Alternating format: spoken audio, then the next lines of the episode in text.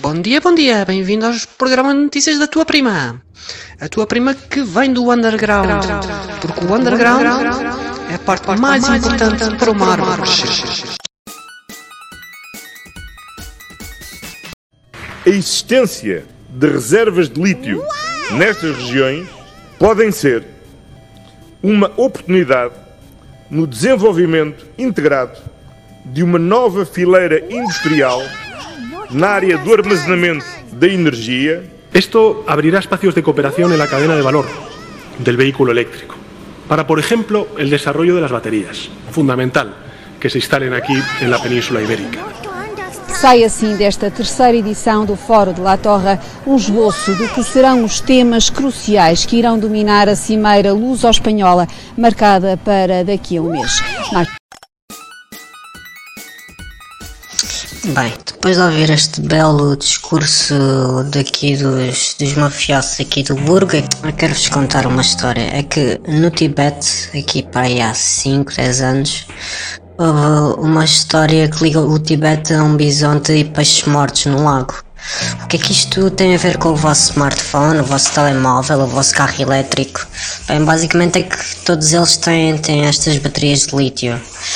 E o que é que aconteceu no Tibete? Bem, eles têm uma mina de lítio lá, gigante, e basicamente houve um vazamento químico tóxico dessa mina de lítio em Gazizo Honda, que, que causou muitos estragos no ecossistema e, e então os, as pessoas, os habitantes perto desse lago, vendo esta contaminação, pegaram no bisonte, pegaram nos peixes e, e levaram-nos para a cidade, levaram para a praça principal e, e fizeram um protesto assim para demonstrar o, o desagrado com esta situação. Bem, mas eu quero falar de outro problema. Na América do Sul, o maior problema é a água. Para extrair o lítio, os mineiros começam por perfurar um buraco nas salinas e bombeando salmoura rica em minerais para a superfície. Em seguida, deixam evaporar por meses a fio. Primeiro criam uma mistura de sais de manganês, potássio, borax e lítio que é filtrada e colocada em outro tanque de evaporação, e assim por diante.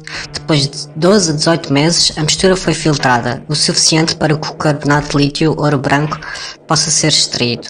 É um processo relativamente barato e eficaz, mas usa muita água, aproximadamente 2.3 milhões de litros de água por tonelada de lítio. No salar de Atacama, no Chile, que podem ver no Google Maps, é assim uma coisa bastante gigante, as atividades de mineração consumiram 65% da água da região. Isso está tendo um grande impacto sobre os agricultores locais, que cultivam quinoa e pastoreiam lamas, numa área onde algumas comunidades agora precisam de ir buscar água a outros lugares. E, e só para terminar, porque queria-vos falar aqui um bocado mais do lítio, é que o, o lítio não, não é assim o problema mais problemático de, de, deste capitalismo verde que, que, nos vem a oferecer. Ah, já o petróleo já, já, já polui muito, já temos a usar isto há 50 anos. Uh, vamos mudar para outra coisa, vamos explorá-la até ao tutano e, e, poluir todos os nossos rios, poluir todos os nossos destruir as nossas montanhas, destruir tudo à volta. Uh, e vem com esta promessa do capitalismo verde. Eu só vos queria também acrescentar aqui uma informação bastante, bastante importante. É que, uh, para além do lítio, para, para, para criarmos estas baterias, também é preciso o níquel e o cobalto. O, o cobalto é, é aquele material super raro que só existe quase num sítio no mundo, que é na República Democrata no, do Congo, na África Central, que como devem saber é um país que está em guerra desde sempre, desde, desde que eu me lembro. Estão lá os soldados da ONU e, e, o cobalto, neste momento, o seu preço quadriplicou nos últimos dois anos. Ou seja, todo, todo este capitalismo verde ele não, não se está a conseguir suportar ele próprio. Ficamos então a saber que esta gente lá de cima continua a conspirar contra a vida, contra a nossa possibilidade de sobreviver como seres humanos. Mas felizmente ainda, ainda há insurgência, ainda há resistência. Por isso também queremos aqui anunciar, queremos aqui anunciar um evento. Resistência ao extrativismo, os movimentos anti-mineração e os paradoxos da transição energética, no dia 9 de outubro às 4 horas, no Grêmio Operário em Coimbra.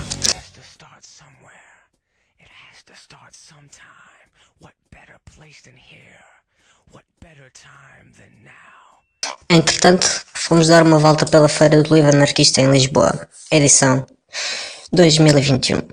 Tortuga, que é uma livraria na Penha de França, associada ao Centro Social Desgraça, e, hum, e, gosto sempre muito de vir à Feira Anarquista do Livro, porque é um espaço de troca de ideias e troca de, hum, de referências, hum, de convívio com malta amiga, conhecer malta nova com afinidade de ideias, sobretudo isso também, uma, há uma confluência de pessoas com, com ideias com, com bastante afinidade nas suas ideias sociopolíticas e, portanto, é importante cultivarmos estes espaços e mantê-los vivos.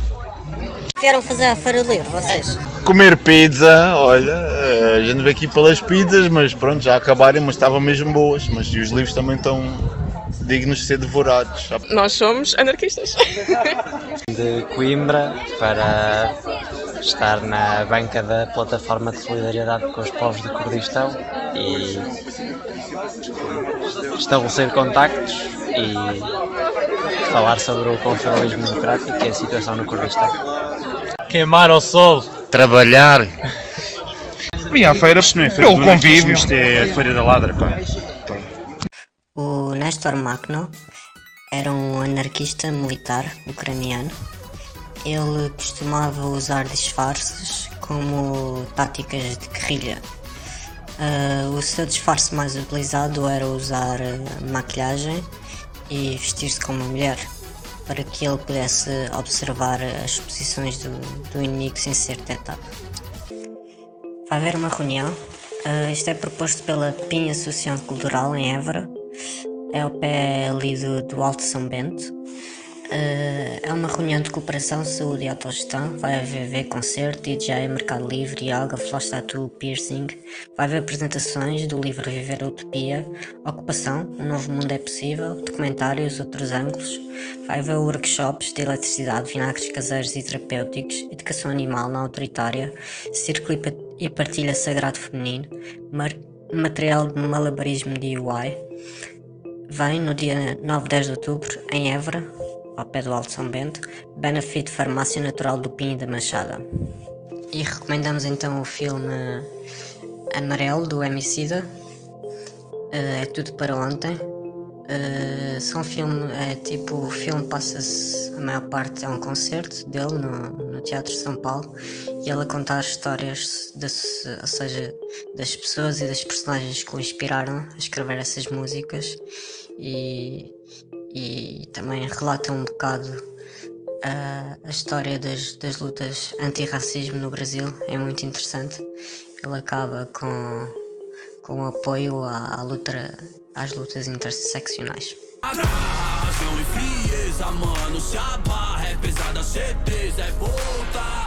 Tipo Pantera Negra, tipo Pantera Negra, com a os zapatistas já chegaram, já estão na Europa.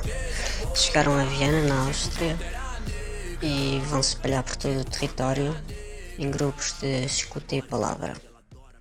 Uh, aguardem os eventos mais próximos e juntem-se às diferentes organizações para apoiar a gira zapatista nos vossos territórios. Em uma pequena história, há uma mulher No importa el color de la piel, porque tiene todos los colores. No importa su idioma, porque escucha todas las lenguas. No importa su raza y su cultura, porque en ella habitan todos los modos.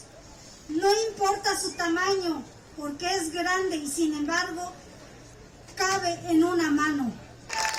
Todos los días y a todas horas esa mujer es violentada, golpeada, herida, violada, burlada, despreciada.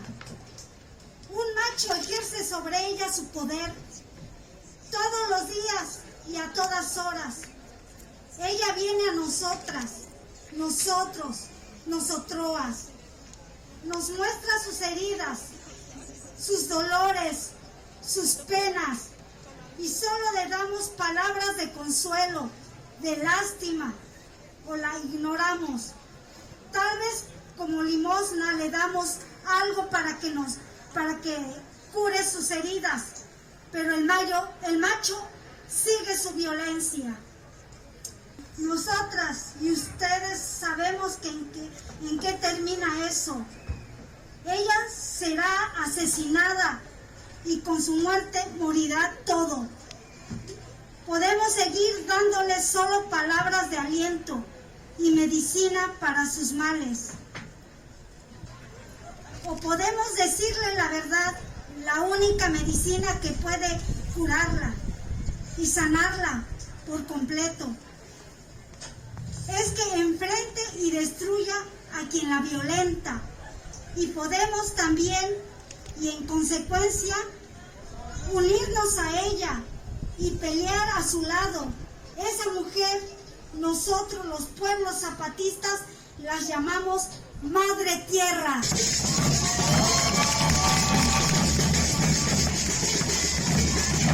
A tua prima que vem do underground, porque o underground é a parte mais importante para uma árvore.